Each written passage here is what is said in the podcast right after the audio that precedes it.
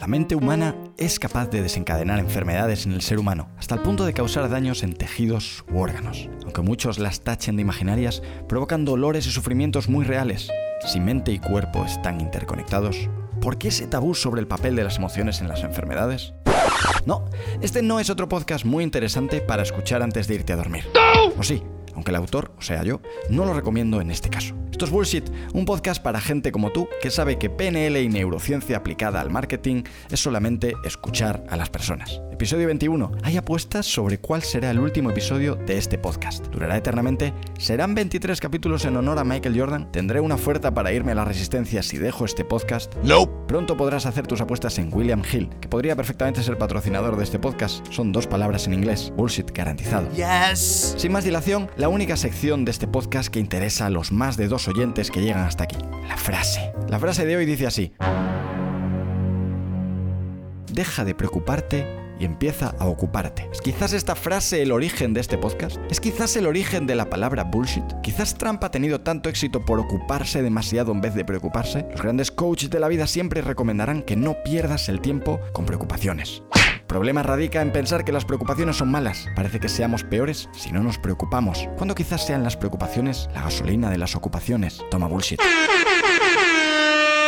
Después de esta frase y esta reflexión que acabo de hacer, no sé si podré continuar este episodio con el mismo grado de ocupación. El episodio de hoy va dirigido a todos esos puestos de trabajo que van a definir el futuro laboral. Puestos de trabajo que si todavía no conoces, te recomiendo imprimas por duplicado la transcripción de este podcast y analices bien el crecimiento de estos perfiles en los últimos meses. Hablemos de futuro, o de puestos del futuro, o de puestos del trabajo del futuro. ¿Qué más da? El primero y quizás más significativo es el closer de ventas.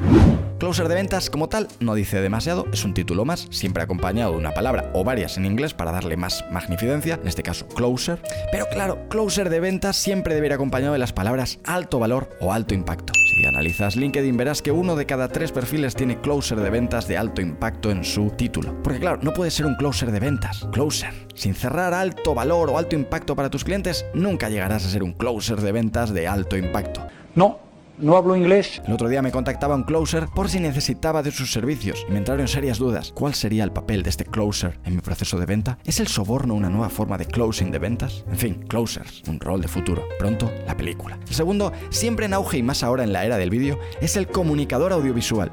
No sería relevante si no fuese por la complejidad de ser un comunicador que no sea audiovisual. Entiendo que si eres un chef de estrella Michelin, puedes comunicar con el olfato, con el gusto e incluso con las cosquillas. Pero en este mundo digital, en este mundo de pantallas, decir que eres comunicador audiovisual es acaso un pleonasmo, o también llamado una redundancia, una figura retórica que consiste en la adición de palabras que no son necesarias en una frase. Yes. En fin, el tercer puesto de trabajo del futuro, ¿qué digo de futuro? De la historia es CEO and Founder.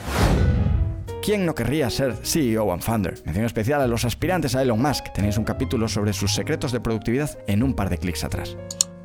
El cuarto puesto de trabajo que está definiendo el futuro del trabajo es Trafficker Digital. Un perfil que ha existido toda la vida, pero que por alguna razón no había llegado todavía a los ojos y oídos de los gurús de este mundo binario. Ahora, Trafficker Digital, un puesto que hará las delicias de todos los amantes del Excel y de las herramientas. El quinto puesto, un puesto que generará controversia por su buen rollo en forma de palabras, es Copywriter. Copywriter es un puesto que siempre ha estado ahí, pero ahora, más que nunca, las palabras no se las lleva el viento.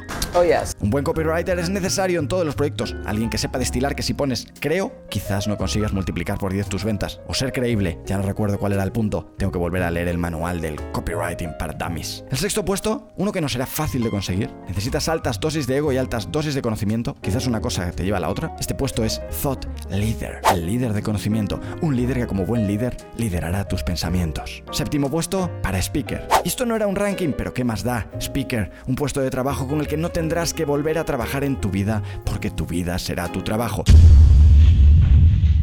hablar sobre lo que te apasiona, poder enseñar a los demás todo lo que sabes. ¿Quién querría otra cosa? Ni siquiera los grandes introvertidos tienen dudas. Speaker. El octavo puesto se lo lleva Omnichannel Strategist. Porque no puedes ser strategist sin ser omnichannel, ni ser omni sin channel. Aquí o todos o ninguno, como decían en 300.